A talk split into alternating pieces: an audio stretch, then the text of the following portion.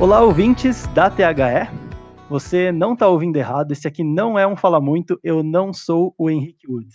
A gente está aqui hoje, eu sou o Vini Remorino, obviamente, a gente está aqui para estrear um novo programa aqui no feed da THE, e esse programa é um programa exclusivamente sobre esportes americanos. A gente vai falar sobre tudo que está rolando aí a cada semana na NFL, na NBA, todas as movimentações, desde pré-temporada até a temporada, os playoffs, tudo que você precisa saber sobre o que está acontecendo nas principais ligas americanas. Eu estou aqui hoje com o Luan Matheus, que vai me ajudar a contar um pouco sobre tudo isso que está rolando. Como é que você está, Luan? E aí, Vini, tudo certo, mano? E aí, pessoal, como é que vocês estão? Estamos aí nessa caminhada, um novo projeto, né? Para falar sobre algo que a gente ama também, além do futebol, que são os esportes americanos, tanto a NFL quanto a NBA. E também um, um pouco de tudo, né? Porque vamos dar dicas culturais, enfim, não vou dar muito spoiler do que vai acontecer no programa, porque fica sem graça, né? E, mas eu tenho certeza que vocês vão gostar bastante.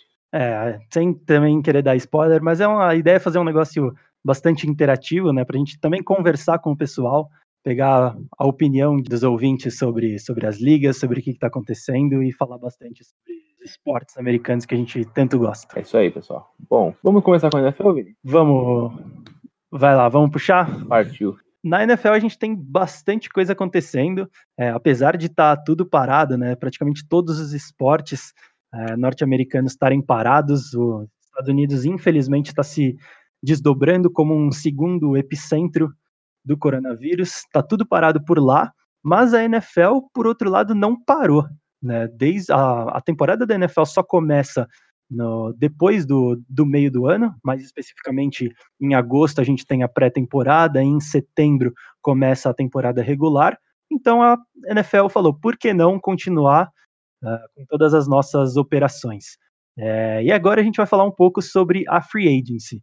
Lua, o que, que você tem pra gente aí? O que a gente pode falar de principais movimentações? Eu tenho uma aqui na minha cabeça, foi a principal delas, a que mais é, rolou conversas aí, controvérsias, o pessoal comentando muito, mas quais, quais foram as suas principais observações sobre as movimentações aí na free agency da NFL? Bom, vamos direto ao ponto, não vamos deixar ele para o final, porque é praticamente que, o, que eu acredito que o pessoal quer ouvir bastante a nossa opinião, né? Que é Tom Brady saiu do New England Patriots, certo? Exatamente. O nosso querido Brady Boy foi para o Tampa Bay Buccaneers contrato de dois anos, né, Vini? E uma dinastia, dessa vez a gente pode falar com um pouco mais de propriedade, que chegou ao fim, porque pelo menos deu uma pausa de um ano. Não, não creio que o Patriots terá forças para manter um nível desses 20 anos que se passaram de sempre estar no topo.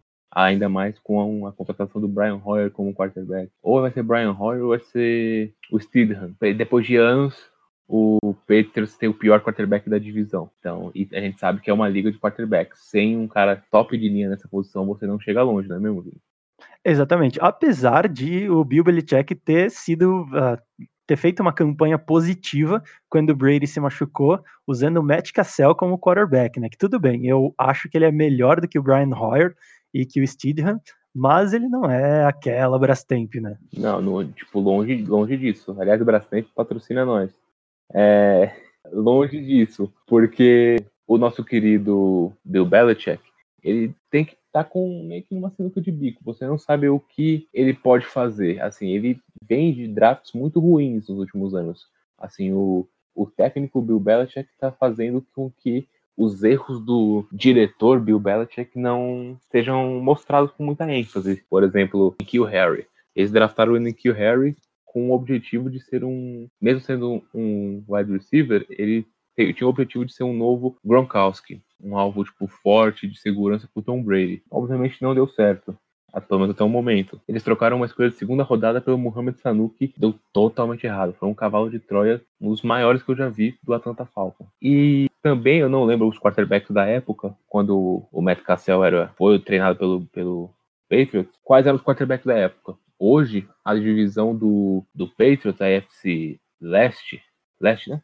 A AFC Leste, é, Leste. ela tem quarterbacks que são capazes de levar times para a vitória. Imaginando que o Dolphins faça um, um bom draft, eles vão ou de Justin Herbert ou de Tygo Valoa. Já é um quarterback muito melhor do que Brian Hoyer e o Steele. Eles, aí no Jets tem o Sam Darnold, que apesar do treinador, o Sam Darnold é um quarterback bem eficiente. E temos o Josh Allen, que levou o, os Bills para os playoffs do ano passado, que ainda, ainda, tem os seus problemas de precisão, às vezes parece um pouco displicente, porém agora ele tem um dos melhores, assim, não top top 5, top 3, mas tranquilamente um top 15, 20 da liga, que é o Stephon Diggs, como um alto. Assim, pagaram caro? Pagaram caro. Até pelo que aconteceu com o Houston Texans, que a gente vai, tipo, comentar mais pra frente, mas o Patriots, ao meu ver, esse ano, eles podem fazer muito parecido com o que o Golden State está fazendo. Por outros motivos, né? O Golden State teve as lesões do Curry, do Clay Thompson, mas eu não duvido se o Bill Belichick achar que é melhor ir pro tank para tentar brigar pelo Trevor Lawrence, eu não duvido que ele fará.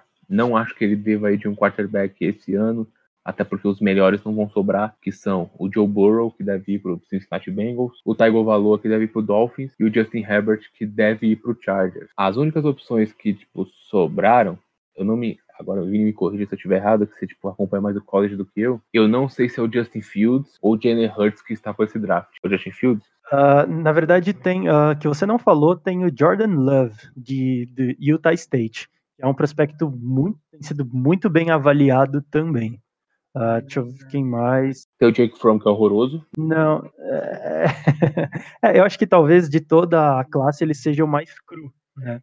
Uh, mas que você falou de quarterbacks que sobraram, tem outro bom prospecto, Jacob Eason, de Washington, e o Jalen Hurts, né, que era reserva justamente do Tua Tagovailoa em Alabama, e aí foi se transferiu na última temporada para Oklahoma. Ele é, um, ele é um quarterback bem móvel, né? Tipo, o Bill Belichick nunca negou que ele gosta de quarterbacks móveis, apesar do Tom Brady. Tanto que muita gente está pensando em tipo, maneiras de como o Patriots pode adquirir o Cam Newton, mas assim, o que, se eu não me engano, vou até pegar aqui, tô com uma, uma aba aberta, do salary cap do Patriots, assim, se eu não me engano, eles têm 9 milhões para gastar agora. Não, 6 milhões para gastar. E se, o Cam Newton não vai aceitar um salário baixo desse ainda. Você poderia fazer o seguinte, você poderia cortar é, alguns jogadores para conseguir um cap, um cap, sei lá, de 22 mil, de 20, 22 mil não, 22 milhões, 25 milhões, para que aí você possa possa conseguir pegar o Cam Newton pelo menos por um ano. E aí no ano, porque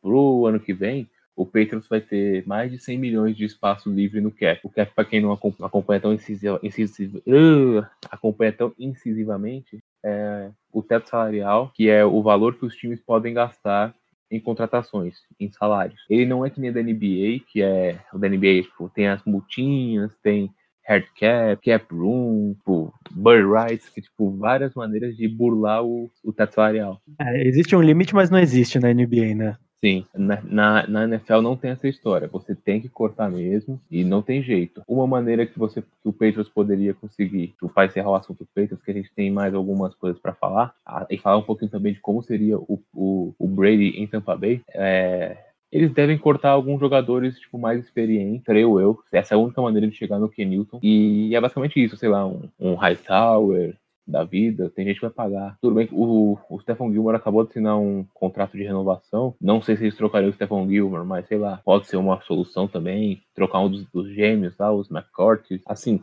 tem valores na defesa que é, foi o único lado bom do Patriots na temporada que podem ser trocados por algumas boas escolhas de draft. É o que eu vejo. Mas vem cá, você acha que faz sentido o Patriots gastar tanto assim, se comprometer dessa forma com o Cam Newton, sendo que eles, eu não, eu não acredito, mas eu falo isso mais para frente, sendo que eles poderiam pegar o Trevor Lawrence no draft do ano que vem? É que assim, o Trevor Lawrence, a não ser que aconteça alguma catástrofe, ele vai ser a primeira escolha. Justo. Assim, eu não acredito, pensando como até sendo um pouco, um pouco clubista, eu não acredito que os clubes vão pensar assim, poxa, acabou a dinastia Brady Belichick. Vamos supor que eu seja um time, um, um, time que é forte candidato a ser primeira escolha no ano que vem. Sei lá, um. Vou pegar aqui a lista dos times. Um Giants, por exemplo. Mesmo o Giants tendo draftado o Daniel Jones. Eu não do. Tipo, eu, se fosse o, o dirigente do, do Giants, eu jamais, tendo a primeira escolha, trocaria com o Patriots para eles pegarem o Trevor Lawrence, entendeu? Sério? Mesmo nessa situação do Giants? Não, eu, eu, eu, eu preferia ter o Trevor Lawrence assim. O de, a, pra mim, a chance do Daniel Jones é esse ano. Assim, ele vai ter o ano inteiro como titular. Ele já, tipo, jogou muitos, muitos jogos na temporada passada. Mesmo sendo um quarterback recém-draftado, o Daniel Jones vai ter praticamente dois anos de, experi de experiência no Giants. Tudo bem, com um time totalmente horroroso, mas vão ser dois anos. Eu acredito que é, dois anos de experiência com um quarterback já, tipo, já dá para saber se ele tem um teto maior para evoluir ou se ele vai ser aquilo mesmo. É o que eu sempre defendi até com em discussões entre nós dois mesmo sobre o Josh Allen. O Josh Allen tem um teto grande que ele consegue evoluir ainda. É diferente do Daniel Jones, que eu acho que o teto não é tão grande assim. E eu não duvido que o Giants draft o Trevor Lawrence para ser o quarterback da franquia. E tem times piores do que o Patriots é, no contexto assim, geral. Assim. Talvez a defesa carregue, o Patriots ganhe, sei lá, seus 4, 5, 6 jogos na temporada que vem. A gente não sabe o que vai acontecer, até porque tem várias lesões. Mas o Jaguars pode ganhar menos jogos com o Gardner Minshew de quarterback, o nosso querido Houston Texans com o Bill O'Brien, que é uma mula, tipo, uma tremenda de uma anta. É, desculpa até os termos, mas não tenho muito o que falar. O Deshaun Watson não vai ter ninguém para passar, então pode, é bem provável que perca jogos. O Denver pode perder jogos, então a gente tem que ver isso aí. Os Redskins, assim, tem candidatos à primeira rodada tão fortes quanto os primeira rodada primeira escolha quanto o Patriots. A gente vai ter que aguardar. E por outro lado, agora pro time que recebeu o Tom Brady, a gente tem várias dúvidas em relação ao sistema de jogo que o Tom Brady vai ter que aprender, né? É um sistema de jogo totalmente novo. Tudo bem, com alvos melhores? Sim, o cara tem um. Talvez o recebedor mais subestimado da liga, que é o Mike Evans. Ele vai ter muito, muitos alvos para trabalhar. Porém, o sistema do Bruce Arians, desde os Steelers, ele foi coordenador dos Steelers, é um sistema muito vertical. É, ele trabalhou sempre com quarterbacks com braço muito forte. O Big Ben, o o Carson Palmer, sempre no sistema vertical. Tudo bem, ele trabalhou com o Peyton Manning também, só que o Peyton Manning no, não no fim de carreira. Então o Peyton Manning, se quisesse lançar uma bola longa, ele conseguia ainda. Não é o Tom Brady com 42 anos. Eu vejo que esse será o grande problema dos Buccaneers com, em relação ao Tom Brady. A divisão é difícil, porque ele vai enfrentar o Drew Brees duas vezes, e o, e o hoje, o New Orleans, New Orleans Pelicans. O New Orleans Saints é um time melhor no conjunto da obra do que o, o. Tem um Atlanta Falcons que tá com um ataque totalmente novo, e um fato curioso, assim, todos os jogadores titulares do Atlanta Falcons foram escolhas de primeiras rodadas pelo próprio Falcons ou de outros times. Se eles são bons ou não, aí é outro, são outros 500, mas é um fato curioso. E tem o, o Carolina Panthers com o Ted Bridgewater de quarterback, que pode sempre dar um trabalho, arrancar uma vitória do, do Tampa Bay. E pelo que eu vi do calendário do time, eles ainda enfrentam o Mahomes uma vez, eles enfrentam a defesa do Denver, a defesa do Chicago Bears, enfrentam o Green Bay Packers do Aaron Rodgers, ou seja, o nosso querido Brady Boy vai, tá, vai ter muito trabalho essa temporada. Eu acho que é, talvez seja a, a divisão mais difícil hoje, talvez a mais competitiva, junto com. É, eu ia falar a, a NFC uh, West, mas eu não sei se ela tá tão competitiva quanto a NFC South, né? Que é justamente essa do Buccaneers, do New Orleans, é do, do Niners. Niners, o Cardinals, o Rams. Então são, são duas divisões bem, bem competitivas, mas agora porque a vai ter um, um, um bom respiro, né? Para voltar a brigar mais, mais forte pela divisão, junto com o Saints, com o próprio Falcons. Sim, com o James Winston lançando 30 interceptações, ele. O Buccaneers já ganhou um, um, um número de jogos assim, decente, acho que foram sete vitórias, porque era o Buccaneers. Imagina com, com um quarterback que vai cuidar melhor da bola, não vai, tipo, lançar 30 interceptações, tipo, 7 pick six na temporada. Por mais que você já falou de James Winston, o que aconteceu. Mas a tendência é que seja uma divisão muito equilibrada, que nem você falou, Vini. Tem algum, uma, alguma outra negociação, alguma nova, alguma aquisição que você também achou interessante? Você quer encerrar sobre os Bucks? Como é que vai? Como é que podemos seguir? Tem sim. Deixa eu só resgatar aqui que, obviamente, eu vou falar do meu Ravão da massa, né? Fez uma baita aquisição para o nosso, nosso pass rush. Nossa, vovô garoto calaquinho. Exatamente. É, as, as, principais, se fosse citar o meu top 3 transferências, é, sem falar do, do, Tom Brady, né, que você já falou, eu acho que o Calais Campbell é uma, uma baita movimentação, apesar desse, dele ser um jogador já mais velho é, e com algumas limitações físicas, né, naturalmente, acho que ele é um dos melhores pass rushers dos últimos anos na liga. Ele ainda consegue ser produtivo, consegue ser eficiente. Mesmo quando ele não está num jogo eficiente, uh, ele impõe respeito ao ataque adversário. Né? E, ou seja, você já ganhou uma vantagem ali uh, de forma indireta e você consegue focar em outros pontos da, da, da sua defesa. O Ravens, que ano passado teve um problema bem, bem sério, uh, não, não bem sério de pass rush, né? isso acabou acontecendo mais para o final da temporada, é, mas faltou, faltou peça, né? faltou uh, fôlego para manter o pass rush dos Ravens, então para mim é uma excelente aquisição. Uh, eu acho que a transferência do Todd Gurley, é o Todd Gurley, né, que foi para o Falcons. Isso, ele foi cortado, aí o Falcons assinou com ele. Justo, eu acho que a, a transferência do Todd Gurley é, é bastante interessante também. Ela adiciona, como, como diz o Paulo Antunes, adiciona bastante mostarda ali para o, para o ataque dos Falcons. o Falcons, você citou o Falcons, né, com, com o Matt Ryan e tudo mais, uh, e os 11 jogadores de primeira rodada, os 11 titulares. Uh, para mim, eles têm um dos melhores uh, duos de, de wide receivers da liga. O Julio Jones, para mim, é, é discutivelmente o melhor da liga hoje. E tem também o Calvin Ridley, apesar de eu ser fanboy de, de Alabama, né? Sou meio suspeito para falar, já que ele é jogador vindo de Alabama. É, para mim, o Calvin Ridley é um excelente jogador, principalmente em profundidade.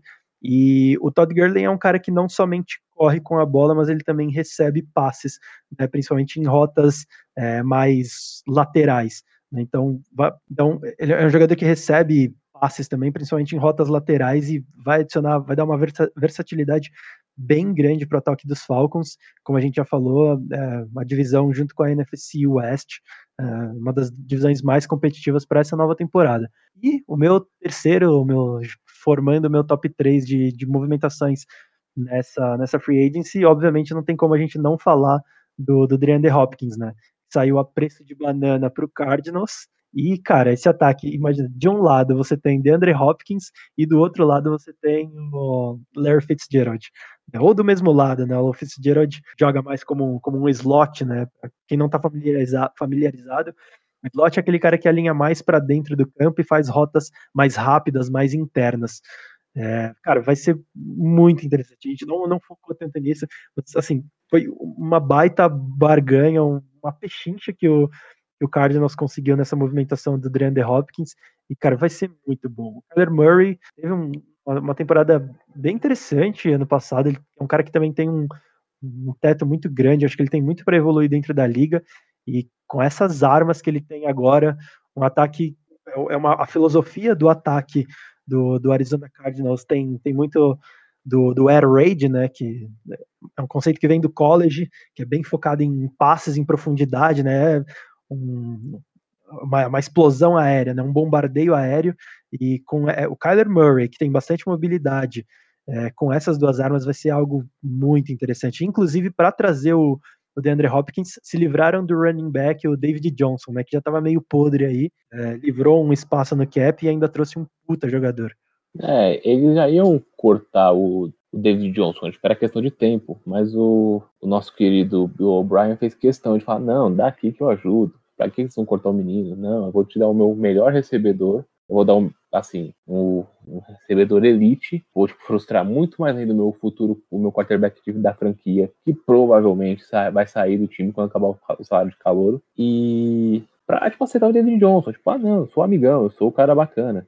E fora esses. Foi quase um, um ato humanitário, né, do, do Bill O'Brien. Fora esses dois aí, o, eles ainda tem o, o, o Kenyon Drake, né? Que o Falcons aplicou a franchise tag nele, que é um running back que recebe muitos passos. Sim, justamente.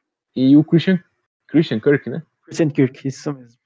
Texas Tech, se eu não me engano. Puta wide receiver. E que também é um, que é um belo recebedor também. E, então vai ser tipo um time que provavelmente vai tipo, fazer, tomar muitos pontos, mas vai fazer muitos pontos. Já foi um time que vendeu caro suas derrotas na temporada passada, mas nessa temporada eles podem complicar muito. Assim, virou a terceira força da divisão. Tá? Assim, na minha opinião, passou o Los Angeles Rams, porque é o Jared Goff, né? Então já é um motivo para você não confiar num time que tem Jared Goff. O Niners perdeu perdeu uma peça tipo fundamental na defesa que é o DeForest Buckner, porém dá até para entender. Trocou por uma escolha de primeira rodada. É um draft muito profundo em wide receivers. A gente pode até falar sobre o draft mais em si na temporada, na temporada que vem, não. Na, no, episódio, no episódio que vem, assim, sobre a, os prospectos do draft, a gente pode conversar mais. Assim, vários wide receivers, assim, com talento, o Judy, o Ruggs, entre outros, podem ajudar bastante o 49ers, que foi a principal deficiência do time. É, se eu não me engano, a escolha do Colts vai ser a sétima acho, não tenho certeza agora. E aí eles vão ter a chance de draftar um wide receiver muito bom para ajudar o Jimmy Garoppolo. O Colts tem. Peraí que eu vou resgatar aqui a escolha deles. Eles trocaram, não trocaram a primeira escolha deles? Sim, trocaram para pegar o Buckner. Isso, justo. Você ia falar mais alguma coisa de, de free agency? Deixa eu ver. Cara, acho que a gente pode só dar tipo, um pitacozinho em relação ao o Dolphins. Do Miami Dolphins, eles assinaram com o Byron Jones, que era o melhor corner, cornerback da, da liga que estava disponível. Assinaram também com o Kyle Van Noy, que é do sistema parecido com o que o Brian Flores vai implantar na defesa, um linebacker que não é elite, mas ele vai ser essencial porque o que o Brian Flores quer mostrar. E o, e o, e o Dolphins tem três escolhas de draft de primeira rodada. Provavelmente a primeira vai ser no quarterback e o restante deve ser algum wide receiver. Não dá para confiar só no Davante Parker, e Albert Wilson, é, e algum mais um elemento na defesa. O Dolphins para mim foi muito bem no mercado, é um, é um vencedor. O Cleveland Browns vai dar mais um alvo pro, pro nosso querido Baker Mayfield.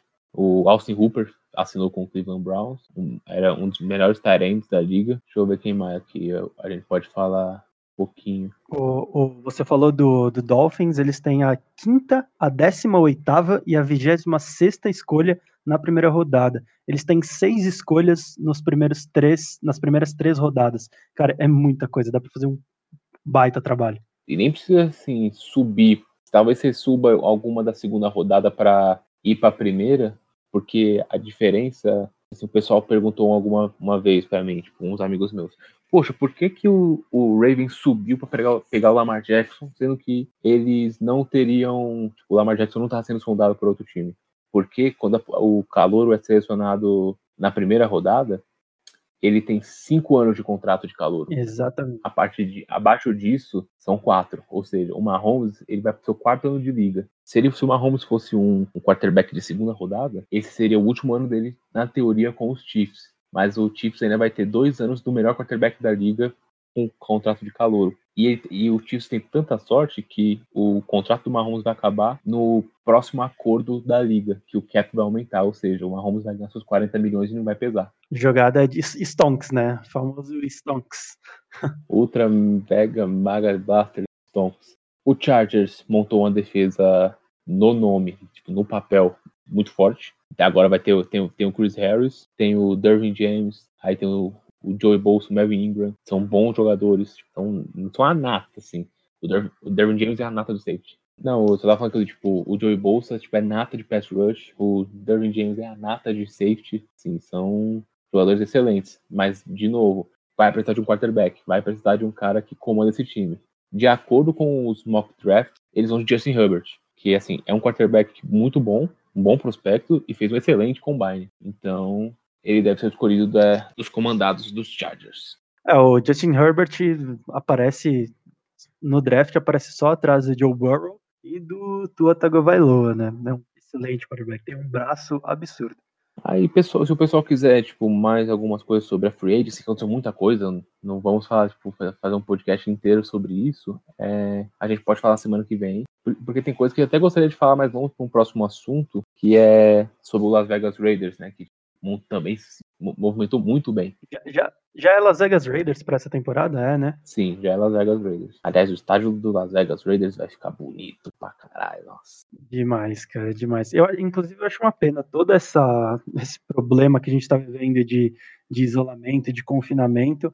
É, eu, tal, talvez, se as coisas seguirem dessa forma, é, Las Vegas não vai receber a atenção e toda a festa que poderia receber em condições normais, né? O draft, a gente vai falar daqui a pouco, é, já ficou meio comprometido, É, então é uma pena que, gente, que essa mudança do, do Raiders para Las Vegas, uh, em termos de em termos comerciais para a NFL, tenha acontecido nesse momento meio maluco que a gente está vivendo enquanto sociedade. Né? É, tipo, de, de, primeiro, primeiro momento assim, não vai ser um, impacto tão grande. Até porque a, era um, não sei, tipo, a distância mais ou menos do de Oakland para Las Vegas. E a torcida do Oakland Raiders é uma das mais fanáticas da liga. Eu não quero que o Oakland Raiders vire tipo um Chargers no, no seu estádio lá em Los Angeles, enquanto o grandão fique no ficar pronto.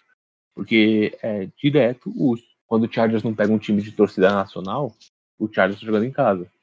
Mas quando o Chargers, tipo, na temporada passada, o Chargers pegou os Steelers em, em Los Angeles. O jogo foi no Heinz Field. Foi um, high, um mini Heinz Field em Los Angeles. Foi tipo, uma coisa absurda. O... É, então eu te digo que são nove horas, tá? De carro, saindo de Oakland, indo para Las Vegas. São 900 quilômetros praticamente. Pô, é, é uma distância. Espero que a torcida, tipo, do. A torcida do Oakland é maior. Espero que ela compareça, que não aconteça o que aconteceu com os Chargers. Bom, vamos falar um pouquinho. Você tem uma coisa para falar sobre o draft, você comentou, né? Isso, justamente. Na verdade, uh, o que vai acontecer vou falar um pouco em termos mais uh, comerciais sobre, sobre o draft, né? A gente não sabe como que vai acontecer, uh, apesar da NFL não ter sinalizado nenhuma mudança uh, no calendário dela, nem nas operações, nem da, da temporada em si, é, corre o risco seríssimo do, do, draft não acontecer da forma como sempre acontece, né? Aquela festa. Uh, eu acredito muito que não vai acontecer nada disso. Aquela festa, uma série de jogadores lá com, as, com os familiares, as equipes, uh, os managers da, das equipes. É, inclusive, tem toda uma, uma tradição né, quando os jogadores são draftados, uh, deles serem recebidos pelo, pelo comissário da liga, o Roger Goodell, uh, trocarem a camisa, darem aquele abraço, tirarem aquela foto. Então tem muito desse simbolismo que já está comprometido no draft, né?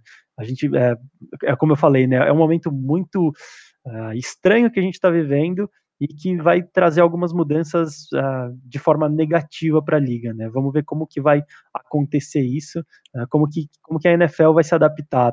Como eu falei, eles não sinalizaram nenhum tipo de mudança até agora. É, praticamente só falaram que vai acontecer, né? O draft vai acontecer. Isso, justamente. Creio eu que os anúncios vão ser feitos de maneira remota. Eu acredito que o Goodell vai estar lá no, no seu palco, ou vai ser tipo uma enorme live, tipo, as lives viraram essa moda na, nessa, nesse período de quarentena, e com isso, os, os principais participantes do draft, que são os jogadores e o pessoal que seleciona, eles, assim, o pessoal que seleciona, geralmente eles já não estão no, no local do draft, mas os jogadores sim.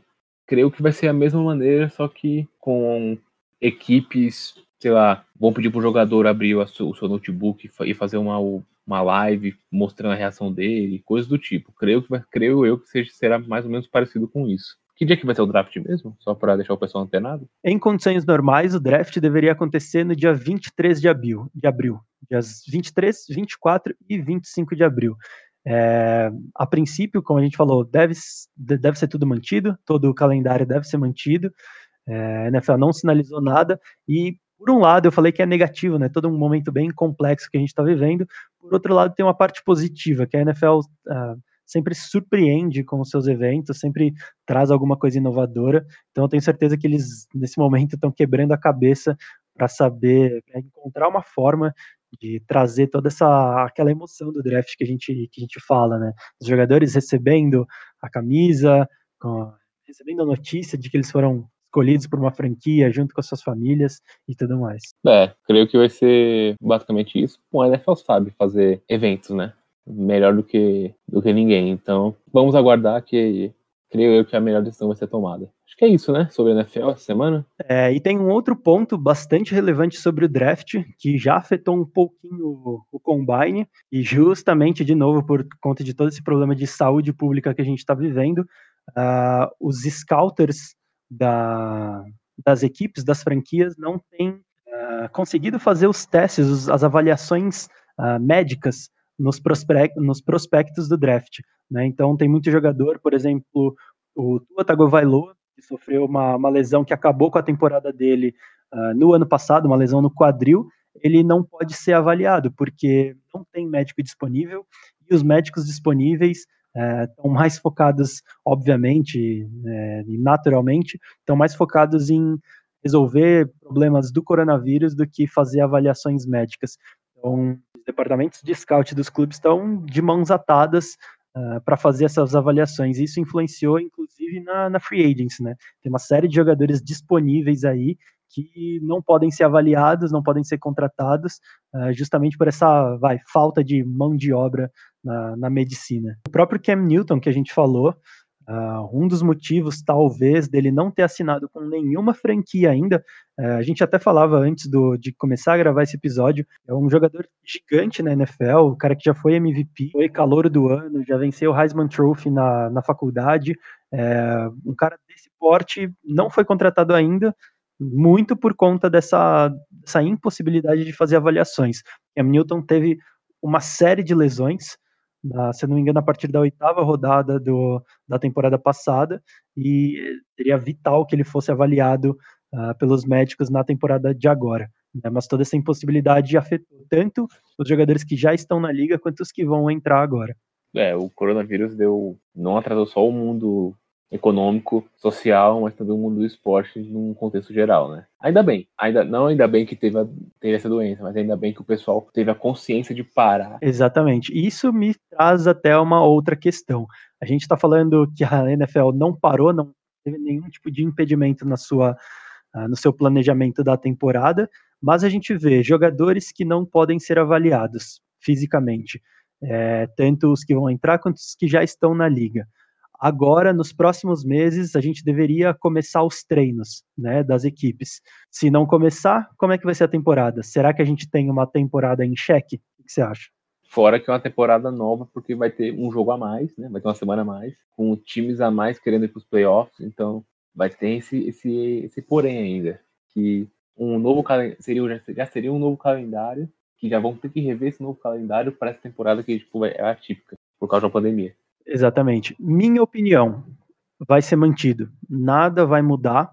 É, a NBA já tem algumas sinalizações, a gente também vai falar daqui a pouco, inclusive logo depois desse tópico. É, a NBA já tem sinalizado algumas coisas que ela deve voltar nas próximas semanas, mesmo que seja é, sem público, justamente para não parar a temporada, seria uma perda econômica absurda, sem precedentes. O que eu acho que vai acontecer, o que eu acho que vai acontecer na NFL, é, se muito. Eles vão atrasar algumas semanas do começo da temporada, mas praticamente, eu de forma prática, acho que o que acontece é continua, os treinos são liberados de forma controlada para todos os jogadores, todo, todo o staff dos times. É, pode ser que algumas rodadas sejam feitas sem público nos estádios, mas a temporada da NFL não vai parar. É, talvez, junto com a, o Comitê Olímpico Internacional, é, a NFL é provavelmente a maior organização esportiva do mundo que ainda não sinalizou nenhum tipo de, de alteração no seu calendário. Eu acho que eles vão sacar a pré-temporada. Seria o que eu faria, porque são quatro semanas. Então, saca pelo menos, sei lá, três semanas da pré-temporada, porque, tipo, assim, os, os titulares mal jogam. São mais o pessoal que roda o elenco, assim, e o pessoal que quer fazer um. quer brigar por uma vaga no elenco final. Eu creio eu que é isso que vai acontecer. Eles vão sacar para a temporada e vão deixar mais tempo de treino. Inclusive, existem algumas discussões bem interessantes sobre. Já existia há muito tempo sobre acabar de vez com a pré-temporada, né? Porque, ah, mas como é que os times vão se preparar?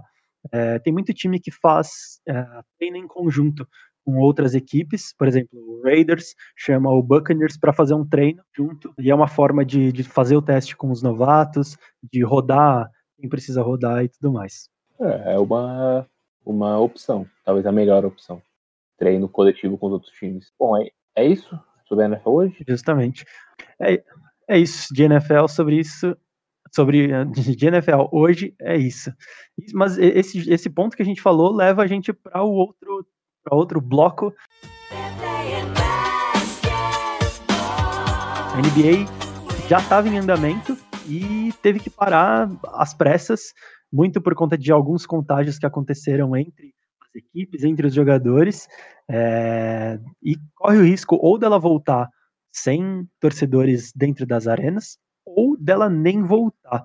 É, seria colocar a temporada da NBA, que já está em andamento, em xeque, em risco dela não voltar, seria um impacto absurdo, né? Sim, tanto financeiramente quanto no meio do entretenimento, assim, do esporte. Nunca é bom ter uma temporada em branco.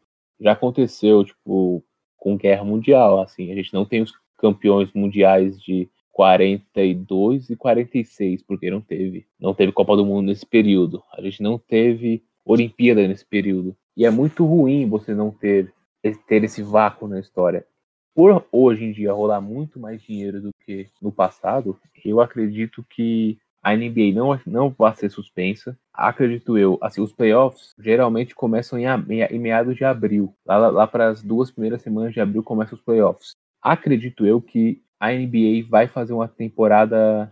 Seria a melhor opção na minha, na minha visão. Faz uma temporada até agosto, porque as finais geralmente são em junho. Assim, volta dos playoffs a partir, sei lá, de julho, junho, julho. E aí você vai até agosto com os playoffs. Não tem mais temporada regular. Acaba com as posições que estão agora. Ah, é, tem gente brigando. Não tem muita gente brigando por playoff. Tem mais gente brigando por posição dentro da zona de playoff do que briga direta por playoff. Então isso não vai prejudicar tanto. Assim, o, o pessoal vai perder dinheiro dos jogos de temporada regular. Isso não tem muito mais o que fazer. Porém, você faz, continua, tem um campeão, mantém o seu lado financeiro das, das televisões e das equipes mais ou menos em dia. Não que o, o New York Knicks vai falir porque não ter playoff mas até porque o Knicks não vai para os playoffs, vou dar um exemplo melhor. Não é porque o Lakers vai o Lakers vai falir porque não vai ter playoff, mas o Lakers vai ter um prejuízo. A ESPN vai ter um prejuízo. Você até trouxe uns dados pra gente, mas só para concluir o, em relação à temporada, você mantém os playoffs até agosto, finais em agosto, tudo bonitinho, e deixa mais tempo de férias e faz uma temporada mais curta no ano que vem para que possa, na temporada 2022-2023, é isso? 2021, 22. 2021 22 a gente possa ter o calendário com 82 jogos de novo. Isso tipo assim, já aconteceu da temporada da NBA ter 62, 66 jogos por causa de lockout. É, lockout é uma greve entre os times e tal. É uma greve, quase uma greve dos times, para não usar o termo errado. E aí, foi uma temporada que começou no Natal e foi até abril, é, acabou em junho, é, foi até abril, a temporada regular, playoffs até junho, e na temporada seguinte voltou com 82 jogos. Então, creio que esse seja o melhor caminho. É, é uma situação muito delicada, né? Porque você tem que escolher entre o ruim e o pior. E eu não sei se tem muita escapatória para isso. A título de, de, de curiosidade, para que as pessoas entendam, é óbvio que, principalmente em organizações gigantes como a NBA, como a NFL, todos os cenários são considerados.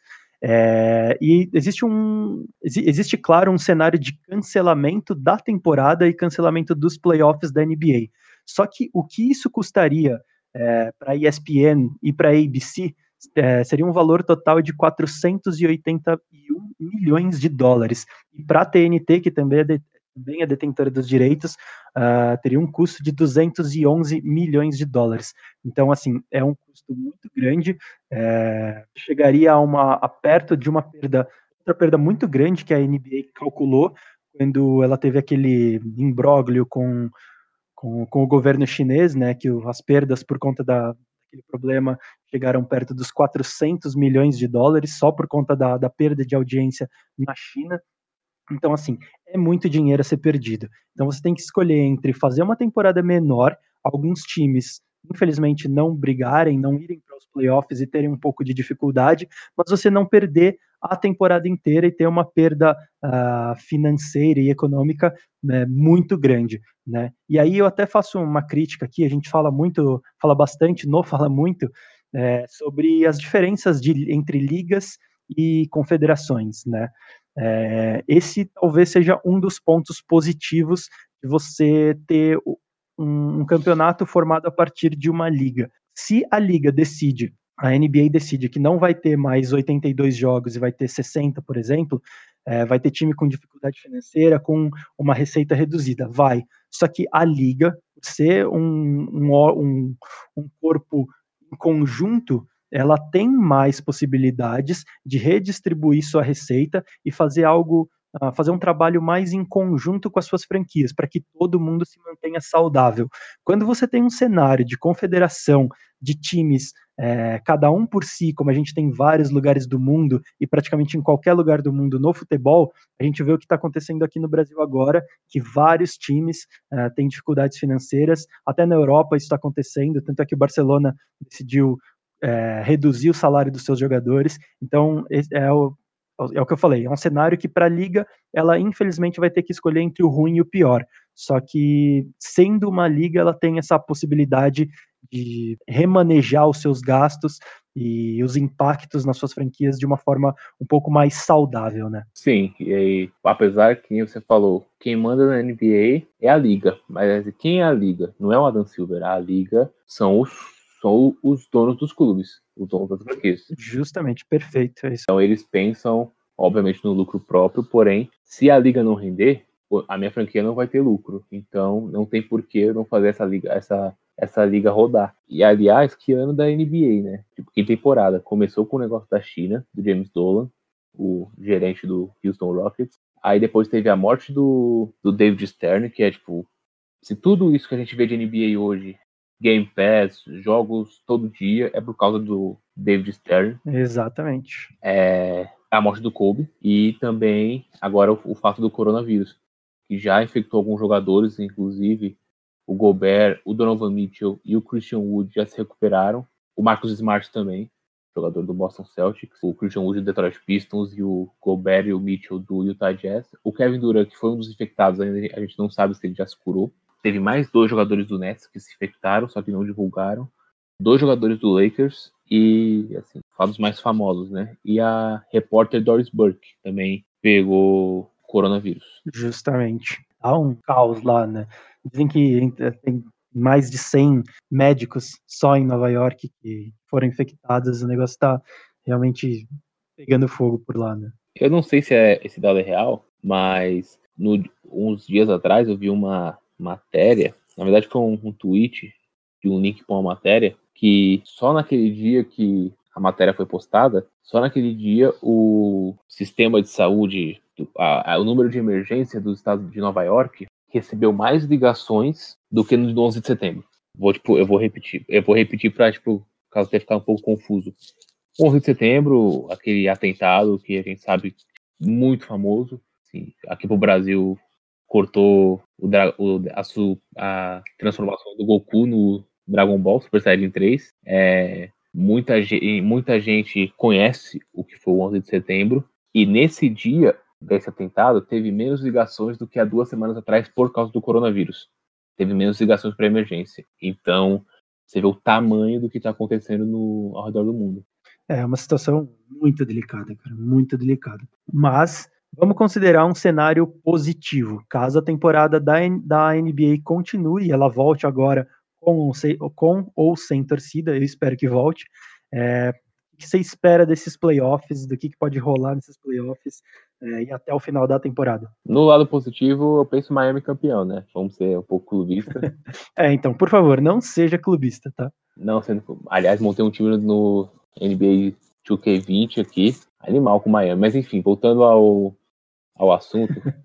no final, no final, se você quiser, você passa o seu, seu ID da, da live só jogar com você. Beleza. A temporada, tipo, já estava se encaminhando, assim, já sabíamos quais times eram ser os times a ser batidos, tanto no leste quanto no oeste. A gente pode fazer uma análise mais elaborada numa próxima edição, se o pessoal quiser que a gente faça uma análise só de um time ou só de uma conferência, a gente pode fazer, não tem problema nenhum, a gente pode dedicar o podcast da parte de NBA só para essa pauta, a gente pode jogar no nosso, nas nossas redes sociais o que, que o pessoal quer ouvir na próxima edição. Mas para fazer um balanço geral, no lado oeste, o Lakers e o Clippers eles estavam comandando a sua conferência. É, na minha visão, muita gente fala que o Kawhi pelo Clippers não estava jogando tudo que sabe, está se guardando para os playoffs, enquanto o Lakers estava dando a vida para ser o primeiro colocado. Eu eu não acredito nessa hipótese, nessa tese, porque o Lakers realmente está jogando a vida para ser o primeiro colocado, para ter o mando de quadra, porque é a maior franquia da NBA você ser a maior franquia da NBA e ter o, o seu mando de quadra é uma força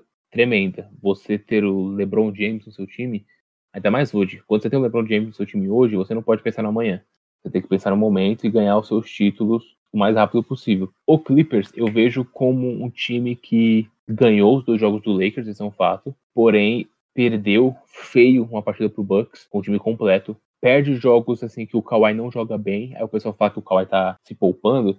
Pô, ele vai se poupar tanto assim? Eu ainda acho que o Kawhi sente a sua lesão. Se eu não me engano, é na panturrilha ou no quadril, não lembro agora. O, o Paul George tá sentindo os efeitos da lesão no ombro, da cirurgia que ele fez nos dois ombros. E aí fica difícil sem os sem os dois principais jogadores jogando 100%. Talvez por isso o Clippers não tá me encantando tanto. Aí tem os times que podem aprontar, o Denver Nuggets, um Houston Rockets com seu small ball maluco, que o maior jogador tem 1,98. É, é tipo é bizarro, é tipo uma, é o menor time em média dos últimos 50, 60 anos. É tipo isso é absurdo para NBA de hoje. E, sei lá, um Utah Jazz se realmente jogar com o coração, que o Gobert sempre pede, e porque é uma defesa, uma defesa fortíssima creio que no Oeste é basicamente isso. Vai ser bom ver o Dallas jogando quase o Doncic. É bom o Doncic pegar experiência de playoff de NBA, por mais que ele já tenha ganho quase tudo. O cara ganhou Campeonato Europeu de Seleções com a Eslovênia com 17 anos. O cara foi campeão espanhol com o Real Madrid. O cara foi campeão do Eurobasket com o Real Madrid.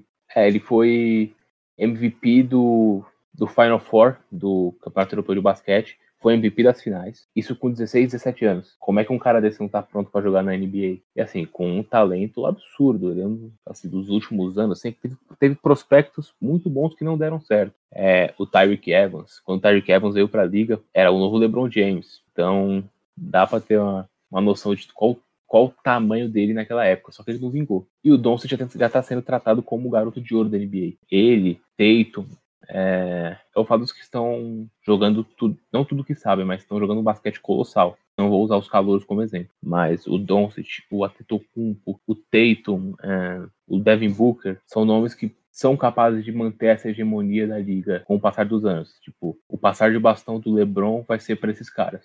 E eu creio que está em boas mãos. No, do, do lado do, do leste, é um pouco mais equilibrado, porque tem o, o seu Milwaukee Bucks lá em cima, assim, o melhor time em campanha da liga. Porém, a gente sabe que o Atetokounmpo tem que se provar mais caso chegue numa final de, de conferência, porque ele foi anulado pelo assim, o Toronto armou uma defesa que o Atetokounmpo não conseguiu jogar. Tem o, o Toronto Raptors que mesmo sem o Kawhi tá jogando basquete redondo, tá jogando muita bola, pode pode complicar a vida do Milwaukee Bucks. Tem o Boston Celtics que sempre atrapalha a vida, tipo, é um time muito bem treinado pelo Brad Stevens mas eu não sei se ainda tem aquela tipo aquele punch para ganhar, sim, para ser o, time, o representante do leste na final da NBA. Tem o time que para mim hoje tem o melhor treinador da liga que é o Eric Spoelstra, sem clube, agora sem clubismo algum. E o cara é muito suspeito para falar, muito suspeito. Sem clubismo algum. O, o Miami tá jogando basquete tipo, tipo de encher os olhos. É, é uma das melhores defesas da liga, um dos times que melhor tem um melhor aproveitamento de bola de três. É, ganhou do Bucks duas vezes, confrontos que teve. É, vendeu caro suas derrotas para Lakers e Clippers. É, já ganhou de Rockets, deu uma surra no Rockets para falar a verdade. É, assim, ganhou do Toronto Raptors. Assim, nos confrontos diretos do leste, o Miami está em quarto, se eu não me engano, hoje, quarto ou terceiro. Porém, o Heat perdeu os dois jogos para o Celtics que teve de confronto direto. Porém, ele ganhou os dois, ele ganhou dois dos três contra os Sixers, ganhou o que teve contra o Toronto e ganhou os dois que teve contra o Bucks. Então, no confronto direto, o Miami está sobressaindo. Perde jogos bestas, como todo time que não é excelência perde. E, e, tem assim, o Philadelphia que eu não acredito muito, é, talvez seja a principal decepção da temporada, porque é um ataque muito engessado, dá tipo agonia de ver o Philadelphia 76ers jogar.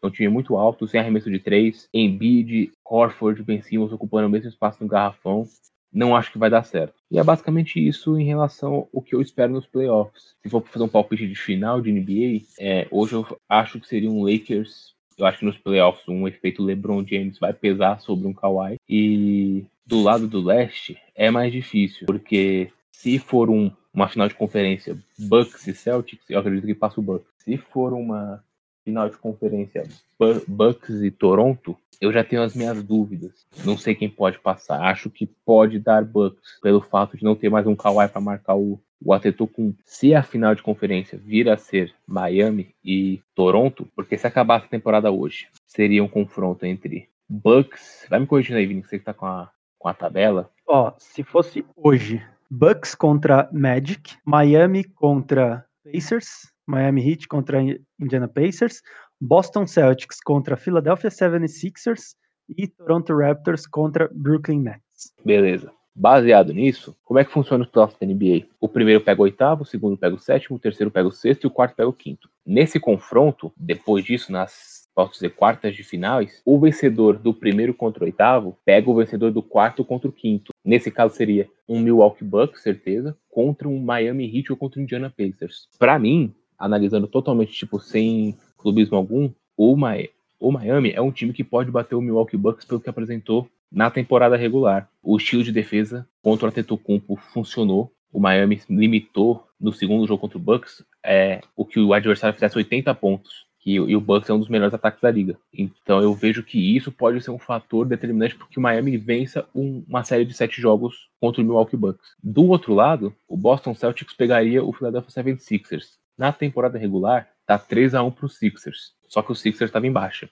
Mas não duvido que o Philadelphia possa ganhar do Celtics. Seria tá, um Philadelphia ou um Boston Celtics contra o Toronto, que vai passar do Brooklyn contra e do outro lado o Miami contra o Bucks. Vendo desse lado, o Bucks segue sendo favorito, mas o Miami pode vencer. Podemos ter uma final Bucks contra Toronto Celtics ou Sixers, ou Miami contra Toronto Celtics ou Sixers. Se for um possível Celtics e Heat, eu acho que o Celtics vai para a final da NBA. Se for um Celtics e Sixers, Celtics, é, Heat e Sixers, o Heat pode ir para final da NBA. Se for Heat Toronto, o Toronto é favorito e eu ainda acho que pode ir para final. Agora, se todos esses que vão poderiam enfrentar o Milwaukee, qualquer um deles, Sixers, Celtics e Toronto for para final junto com o Bucks, eu acho que o Bucks tem capacidade de vencer os jogos. Entendeu? Então, se for para ter um palpite, como tá muito equilibrado, se for para falar, pô, qual que é o seu dinheiro hoje? Pela campanha eu vou de Bucks, mas sem a menor convicção. É, hoje o meu palpite seria Bucks na final. Mas seria muito incrível ver o Toronto de novo na final também, né? Sim, seria uma baita campanha. O Nick Nurse é muito bom. Encerramos a NBA? Encerramos. A gente pode perguntar pro pessoal jogar na nossa, na nossa enquete do, no Twitter é, o que, que, eles gostariam que a gente conversasse semana que vem, porque, para pelo menos para NBA, porque NBA estamos meio sem assunto, porque não está acontecendo muita coisa. Então, qualquer ajuda é bem-vinda para fazer uma pauta. Certo. Isso vai pro podcast ou você está falando só para mim? Não, isso vai, isso vai podcast. Ah, tá. Então tá bom. Então, abraço para quem está ouvindo isso. não, então. não, então, é, muito, muito bem pensado. É, né, essa semana agora, até o final dessa semana, a gente vai abrir enquete lá no Twitter. A gente pode abrir também no, no Instagram para ver qual tema o pessoal prefere que a gente fale uh, sobre a NBA ou sobre basquete em geral, acho que pode ser, né? Porque eu pensei numa pauta aqui e, modéstia à parte, acho bem interessante. A gente estava falando do, Luka Doncic é, e eu acho, eu fiquei pensando, cara, por que, que alguns países produzem talentos potenciais tão protagonistas na NBA e nós brasileiros não conseguimos. Então, vamos abrir enquete lá, vamos ver o que, que o pessoal acha e pra gente gravar na semana que vem. Mas, eu, eu gostei dessa pauta, a gente pode colocar ela em, em debate lá pro pessoal pedir. Boa, muito bom. Tem um recado também, que a gente não queria dar spoiler lá no começo, mas a gente vai falar agora. É, a ideia, como a gente falou no início, é que esse programa seja um programa bastante interativo. Que você mande pra gente a você ouvinte, mande para a gente as suas perguntas, as suas dúvidas, as suas lamentações, os seus choros, é, para que a gente comente aqui, para que dentro do que a gente pode fazer, a gente responda as suas perguntas, e pode ser pergunta sobre tudo. Você quer perguntar sobre NBA, você pode perguntar, você quer perguntar sobre a NFL, sobre a MLS, é, sobre a NHL. Eu não vou conseguir responder muita coisa sobre a NHL, sobre o hockey, mas a gente tenta. Se você quiser perguntar sobre o BBB, a gente também vai responder. então, tá aberto. Se você quiser fazer perguntas sobre a vida, pergunte também. É, a gente vai deixar sempre, é, entre um episódio e outro, a gente vai deixar a nossa DM lá da, da escola aberta para que você mande as suas perguntas, certo, Luan? Certo, e você não precisa se identificar caso você não se sinta confortável com isso. Você pode colocar um apelido é, que você tem, mas aí você vai ser identificado com facilidade. Você pode colocar um apelido X, sei lá, é, o bebedor de Guaraná Antártica com bolacha bolo de doce de leite, que é o que eu tô comendo agora. Você pode falar assim. É, seja, seja, seja inteligente e criativo. É, você pode usar qualquer apelido, ou se você não se importar, você pode falar o seu nome que não tem problema. Nós vamos responder com a maior seriedade possível sobre o assunto. Não tem problema nenhum. Bom, então é isso. A DM tá aberta. Manda lá sua pergunta. E pra gente encerrar, Luan, eu sugeri um exercício da gente dar dicas de cultura pop. relacionadas ao basquete. É, eu vou começar por mim mesmo. A dica que eu vou dar é um documentário que está na Netflix que chama Rucker 50, é, Rucker 50, R-U-C-K-E-R 50, uh, que é um documentário que conta a história, uh, na verdade celebra, né, 50 anos uh, de uma quadra de basquete no Harlem, e que é uma quadra de basquete que revelou, na verdade, vários jovens de Nova York para NBA. Né? Na, na, verdade, foi um, um trabalho para tirar jovens de periferia do Harlem, né, da rua, e dar alguma ocupação para eles. Obviamente, o basquete, que lá é extremamente forte, e esse documentário conta a história desde o início do projeto lá no Harlem até uma série de nomes que eles levaram para a NBA como esse, esse projeto se mantém até hoje com essa mesma pegada uh, de um esporte mais social. Então, se você quiser, uh, quiser conferir, entra lá na Netflix e chama Rucker 50 Gigantes do Basquete. Pô, eu vou anotar essa dica e vou acompanhar nessa época de quarentena aí, a gente vai ter que dar um jeito. Exatamente. Cara, eu, eu vou ser um pouco clichê com a minha dica, porque é um dos melhores livros relacionados a basquete, talvez seja o melhor, que é o Onze Anéis do Phil Jackson. Que Phil Jackson foi treinador de Michael Jordan e Kobe Bryant. E esse livro conta bastidores e algumas histórias desde a época de jogador do Phil Jackson, que ele foi campeão pelo New York Knicks, até a época que ele foi ganhou o quinto título junto, na verdade ele ganhou o décimo primeiro anel dele, que foi em 2010 com o Lakers do Kobe. Tipo um livro tipo com bastante coisa interessante, a rotina dele com Michael Jordan, conta algumas histórias sobre aquele Chicago Bulls também. Tudo que você gostaria de saber sobre como aqueles times tão fortes na década de 80, 90, e o Lakers do Kobe, Kobe, Shaq, Gasol, entre outros, tudo o que aconteceu nesses bastidores o Phil Jackson te conta. Então é uma, é uma leitura bem bacana. Esse é um, é um livro que é muito recomendado por várias pessoas. Ele nunca fica velho, cara. Baita dica, é um livro excelente sempre, sempre é válido indicar. Então é isso. Terminamos o programa de hoje? Terminamos. Por hoje é só, pessoal. Muito bom. Acho que para a primeira edição, para o primeiro episódio, foi muito bom. E como a gente falou, vamos interagir. No próximo programa, a gente vem com um novo tema indicado por vocês ouvintes para falar mais de NFL, de NBA e de esportes americanos em geral. Falou? Falou, pessoal. Aquele abraço. Tchau, tchau. Falou, valeu.